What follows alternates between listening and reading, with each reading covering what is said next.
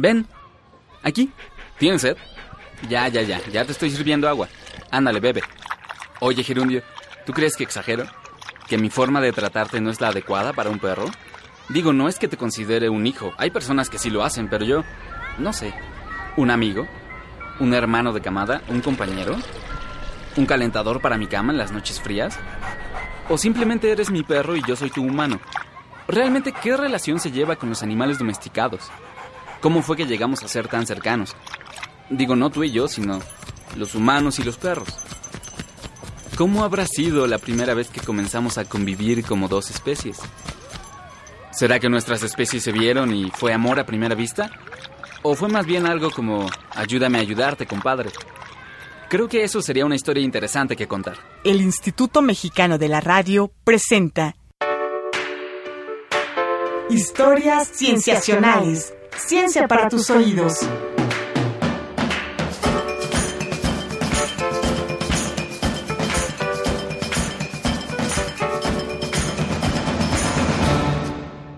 Bienvenidos a Historias Cienciacionales. Él es Gerundio y yo soy Víctor Hernández, su humano.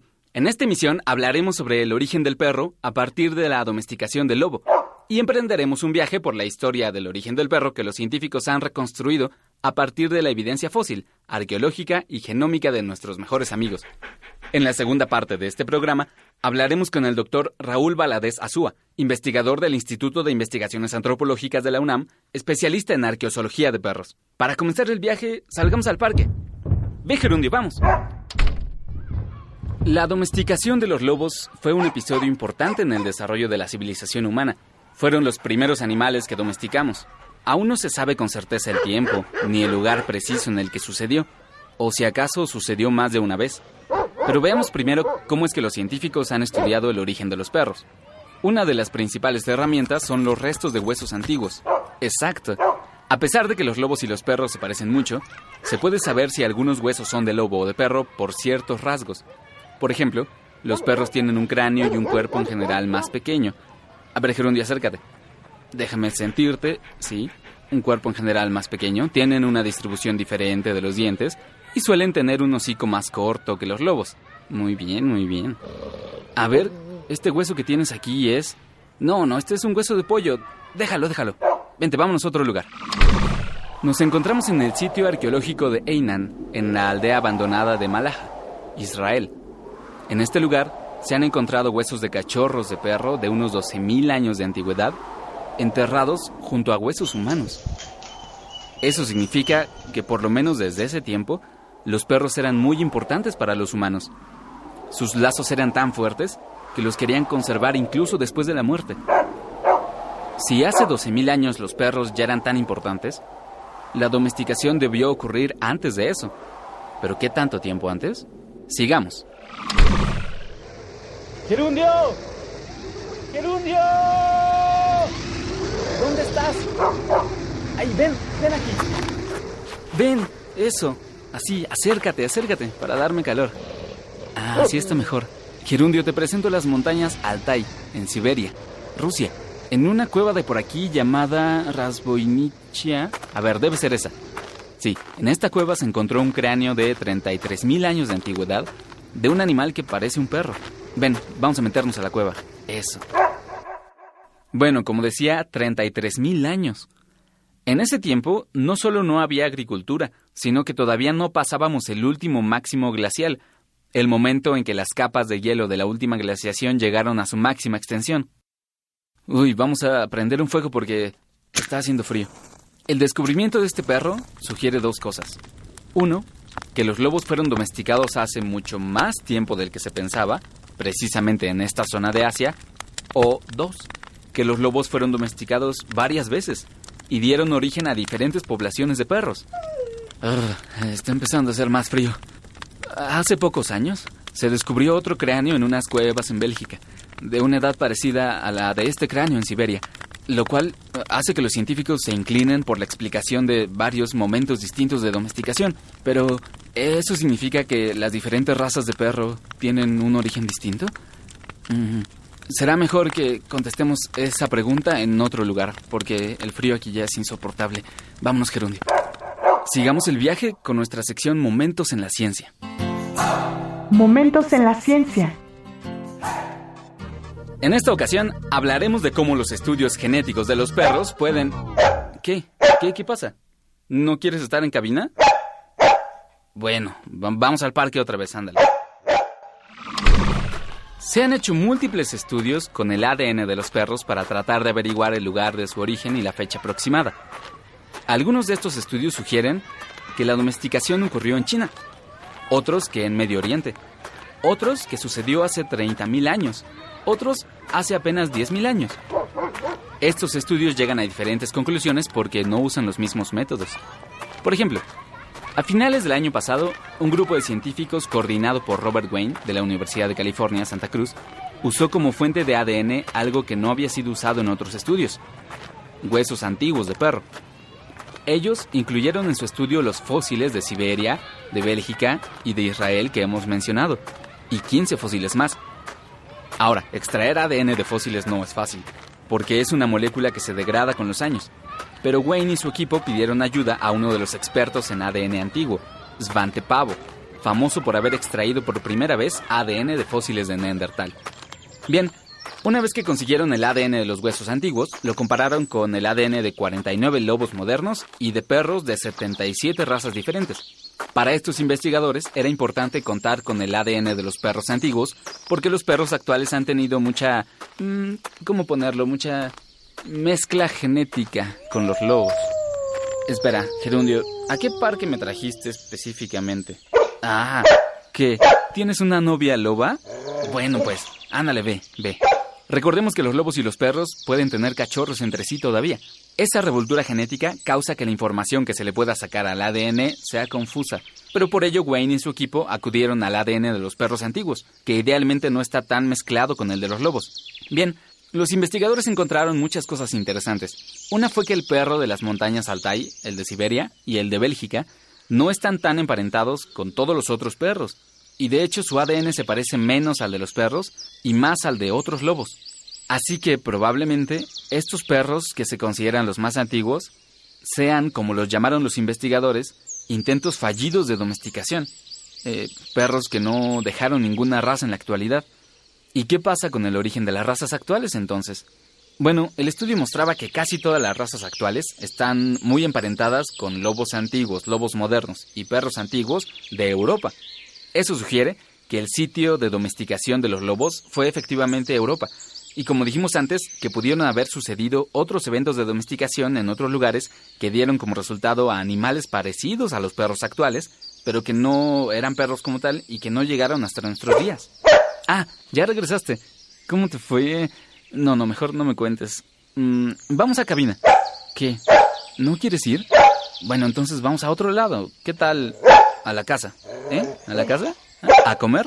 Bien, vamos. Ah, el hogar. A ver, déjame servirte comida. Voy a prender la radio para tener un poco de música.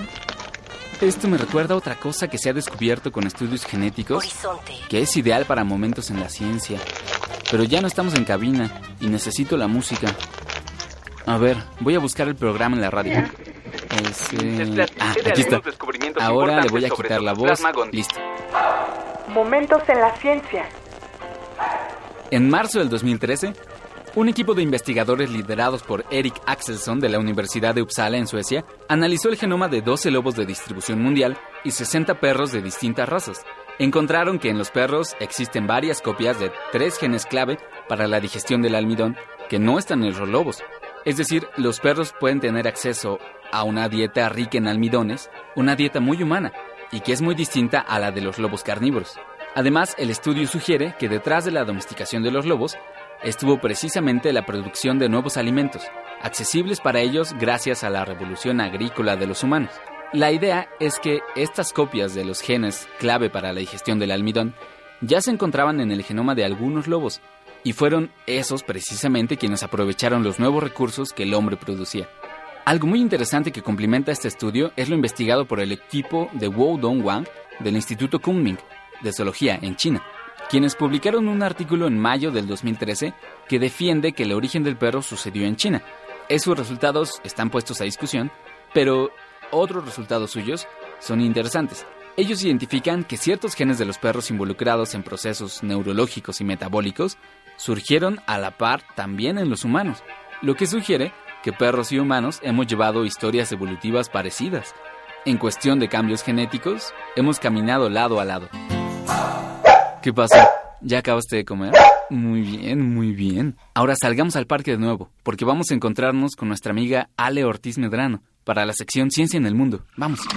Ciencia en el mundo. Hola Ale, ¿cómo estás? Hola, ¿bien y tú? Bien, bien, gracias. Oye, perdón por llegar tarde. No, no te preocupes. Oye, ¿ese perro es tuyo? Sí, Ay, está raro. es mi cholo escuincle. A ver, ¿lo puedo tocar? ¿Sí? No tiene pelo. ¿Ya te habías dado cuenta? o se sí, lo así entregaron es, mal así en la nació. peluquería? No, así nació, así son ellos. Es una raza mexicana que no tiene pelo. Ah, ¿y, ¿y por qué no lo tiene? ¿Así Pues- nace? Pues sí, es, es por un gen. Toda esta raza, y hay otras dos, que son el crestado chino y el perro incapelón, que no tienen pelo y si te fijas tampoco tiene dientes, o bueno, le quedan unos poquitos. Esto se llama displasia ectodérmica canina y ocurre porque hay un gen que se llama FOXY3 que es regulador. Entonces lo que regula justo es el desarrollo del pelo y de los dientes y en estas tres razas ese gen es disfuncional. Entonces la proteína que forma también es disfuncional, está chafa y entonces hace que los folículos y la parte de la que salen los dientes no se formen bien. ¿Pero cómo está relacionado que no tenga pelo y que no tenga dientes? Ah, porque el ectodermo, y por eso se llama así la enfermedad, es la capa más externa del cigoto y es la que en la que se encarga del desarrollo de los dientes y del pelo. Ah, ya. Entonces digamos que es una condición que afecta su desa- desde su desarrollo Sí, embrionario. exacto, por eso ya nacen así. Eso es muy interesante, Ale. Y debo decirte que, aunque parezca una condición, una enfermedad, a mí me parece muy bonito tu perro. Sí, a mí también me gusta mucho y justo a mucha gente en la historia le ha gustado mucho también. Los antiguos pobladores de estos lugares de México eh, los consideraban de hecho sagrados. Y cuando llegaron los españoles, como era una parte tan importante de su cultura, estos perritos, pues quisieron ellos, los españoles, en un intento de reemplazar las tradiciones nativas, también trajeron perros del viejo mundo y entonces comenzaron como a reproducirlos más y a dejar de lado a los choloscuincles.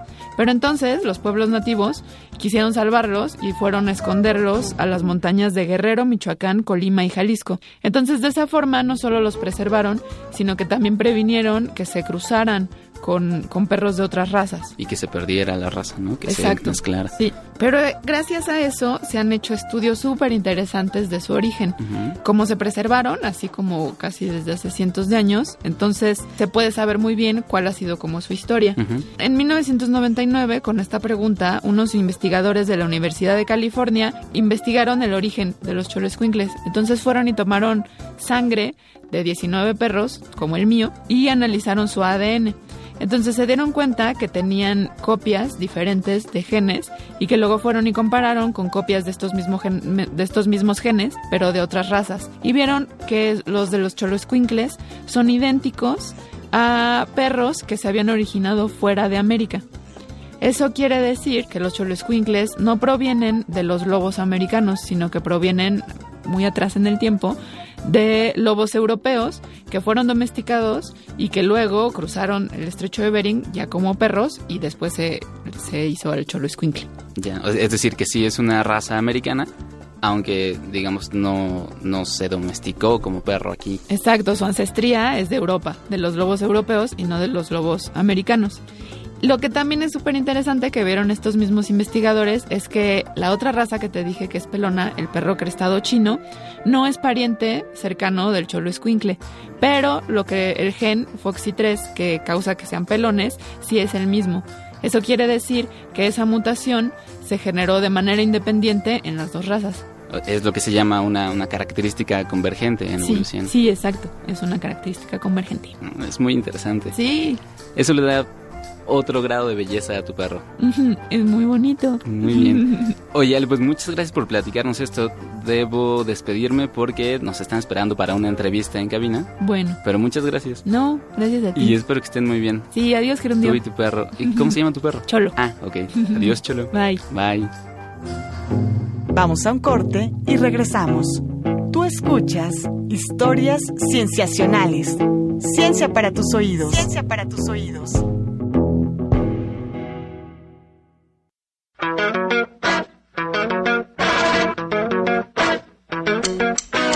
Estamos de regreso en Historias Cienciacionales. Ciencia para tus oídos. Ciencia para tus oídos. Entrevistas.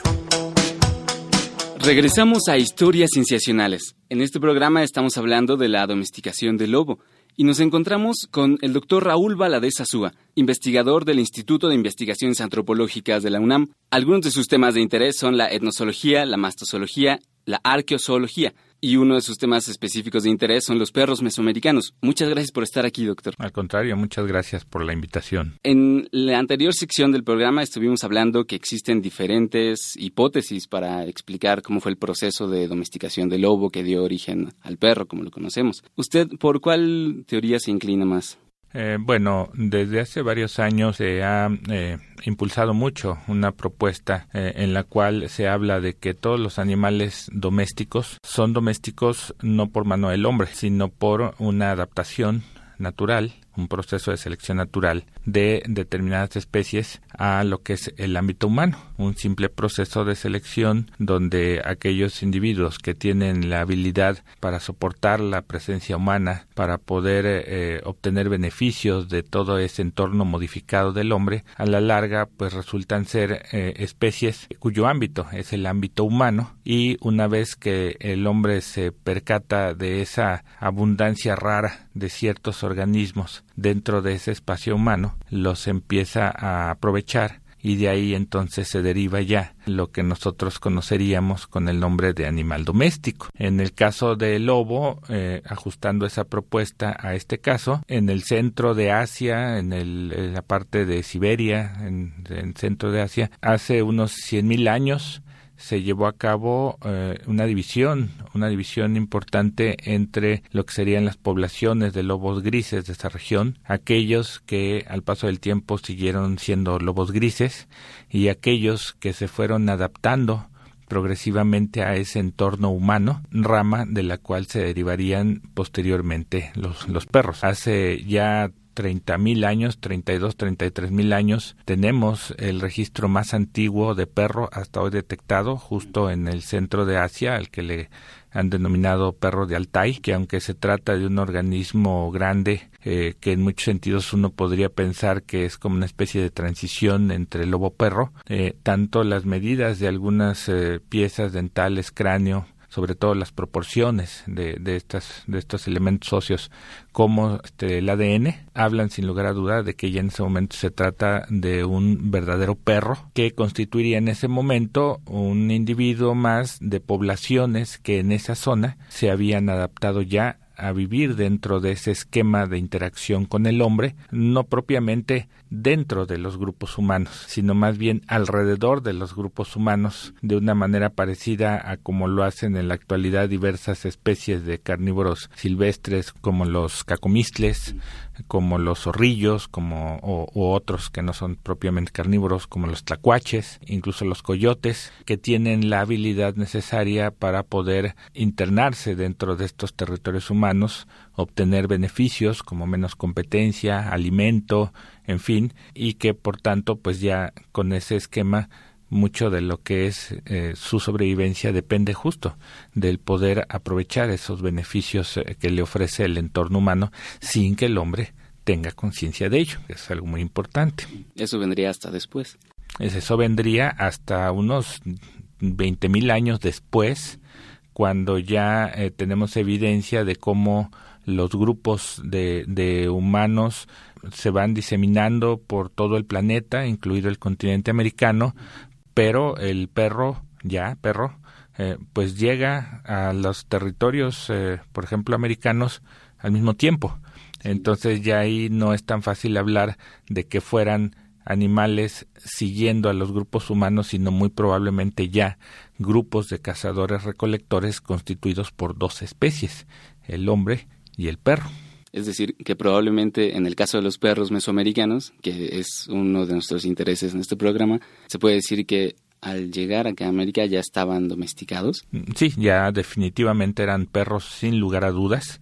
Eso ya lo sabemos muy bien porque en los estudios que se han hecho con ADN de perros arqueológicos en la década anterior, eh, se vio que, que estos perros estaban genéticamente más ligados con los lobos grises asiáticos que con los lobos grises americanos. Perdón, doctor, solo para aclarar, ¿nos puede decir que, a qué se refiere con perros arqueológicos? Ah, pues eh, hablo sobre todo de eh, ejemplares descubiertos en espacios arqueológicos, en localidades arqueológicas, que pues han sido estudiados y que en hace algunos años, 14 años, en 2002 salió un artículo publicado en la revista de Science donde se mostraron los resultados de el ADN extraído de esas este, de esos ejemplares, un estudio donde tuve la oportunidad de participar y ahí se veía como si poníamos estos resultados, este ADN de estos perros en relación a toda la genealogía que conocemos en la actualidad con el ADN de perros y lobos, resultaba que estaban más emparentados con lobos asiáticos que con lobos americanos propiamente.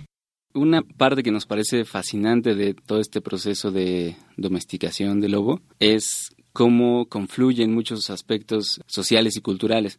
Tal vez no en las etapas más tempranas, en las que eh, los animales se acercaban a los asentamientos humanos, pero una vez que comienza una relación más estrecha con los animales, los aspectos sociales y culturales del hombre influyen mucho ¿no? en, cómo guían, digamos, la selección artificial de estos animales. ¿Qué nos podría decir sobre esos aspectos socioculturales que guiaron el proceso de domesticación, o bueno, de, si se le puede llamar, selección artificial de los perros mesoamericanos? Eh, bueno, yo creo que eh, difícilmente podemos tener conciencia de la magnitud de la influencia, del impacto que ha tenido la cultura dentro de lo que ha sido la historia del perro y la historia de esta relación entre hombre y perro. Hay que considerar que desde su propio origen, como lo había mencionado hace un par de minutos, el perro es un lobo adaptado al ámbito humano.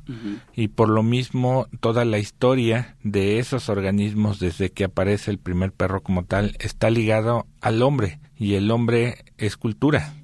Entonces el perro es un producto de la cultura. Es una entidad ligado a la cultura, ligado a la historia humana, ligado a todo el transcurrir del hombre. Por tanto, lo que nosotros querramos considerar dentro de la historia del perro, su alimentación, las razas, su reproducción, su conducta, sus tamaños, todo, todo, todo siempre estará influido por el aspecto cultura, porque finalmente cultura, hombre, perro confluyen, son parte de un mismo círculo que se mueve dentro de una dinámica que varía de región en región, pero que finalmente allí está presente. ¿Cómo es que esa cultura influye en algunos casos más o menos? Pues depende de cada cultura. Por ejemplo, en el caso de Europa, todo lo que se refiere a las cuestiones de zootecnia, el manejo de razas para formar ejemplares aptos para tales o cuales labores, es un producto netamente eh, europeo porque en Europa la cultura guió los intereses del hombre hacia los perros en esa dirección. En el caso de Mesoamérica no tenemos ese tipo de evidencias, aunque sí hay algunos ejemplos aislados donde vemos el interés humano por crear determinadas razas o estimular sus patrones morfológicos. Si nos basamos en el registro arqueológico en todos los restos de perros que en mi caso he podido estudiar a lo largo de casi 30 años,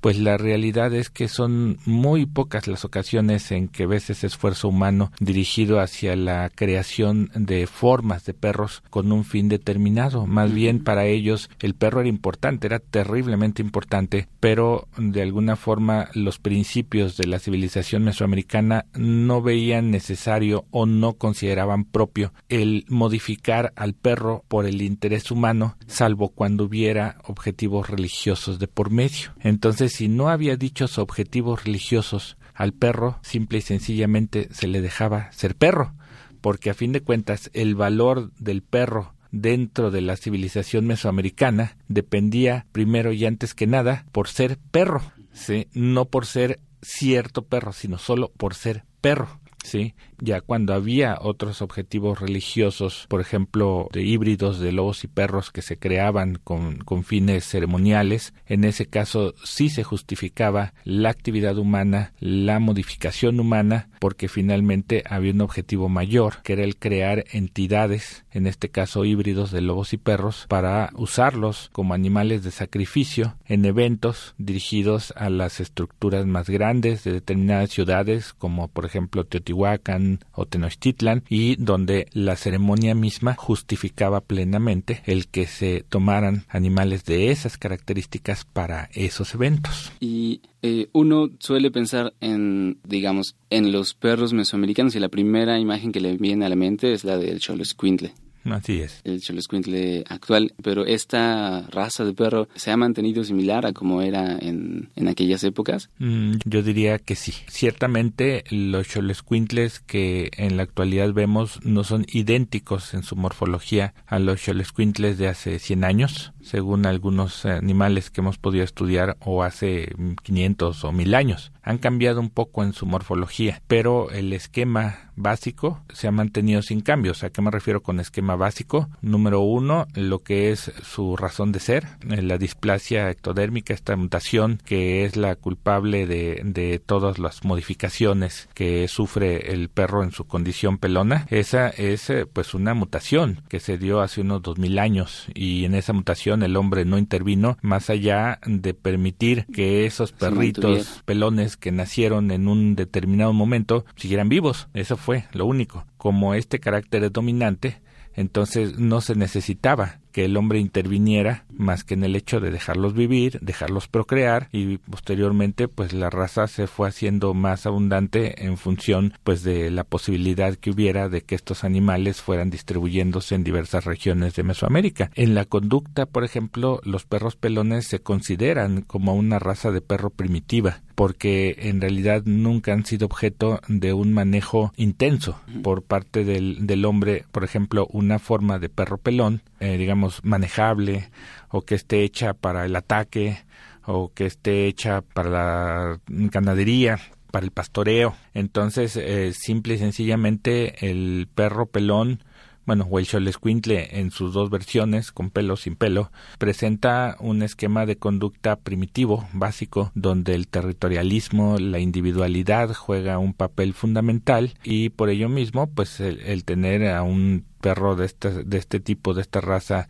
en casa de uno, pues sí eh, representa el punto de que hay que manejarlo haciéndole ver en todo momento quién es el que manda, a diferencia de otras razas de perros que a lo largo del tiempo han sido manejadas y por tanto el perro ya está hecho para obedecer de manera automática una orden o un esquema de vida sin estar cuestionando con su propia conducta si lo puede o no lo puede hacer. Entonces, en esos dos aspectos, la cuestión de su propia carencia de pelo y en su conducta, vemos que en realidad el Xolescuintle como raza es una raza muy poco alterada por la mano humana, ¿sí? En lo que sí ha sido un poco alterada es en su morfología, donde vemos que los perros de hace 500 o 1000 años tendían a ser un poco más bajos de estatura, con patas un poco más cortas, menos esbeltos de lo que generalmente hoy los vemos, donde podemos ver animales muy bonitos, muy muy estéticos, ¿sí?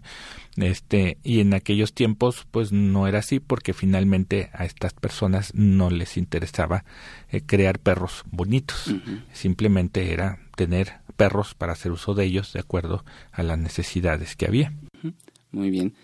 Pues nos está acabando el tiempo, doctor, pero le agradecemos una vez más por haber estado con nosotros. Agradecemos al doctor Raúl Valadez Azúa, del Instituto de Investigaciones Antropológicas de la UNAM, por estar con nosotros y platicar sobre estos temas. Muchas al gracias. Contrario, al contrario, muchas gracias a ustedes. Para alguien que tenga más interés en el tema, puede buscar el libro del doctor, El perro pelón, su origen, su historia, editado por la misma universidad.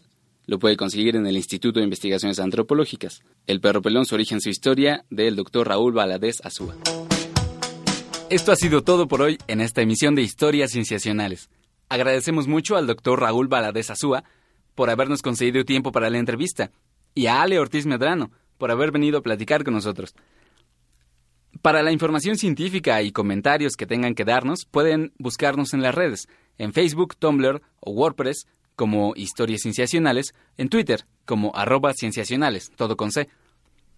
Participaron en la producción de este programa Caro Durán en el diseño de audio, Roberto Portillo en la grabación, Manuel Compatidla en los controles técnicos y Marcela Montiel en la producción. Les agradecemos mucho, nos vemos la siguiente semana. Hasta pronto. El Instituto Mexicano de la Radio presentó Historias Cienciacionales. Ciencia para tus oídos.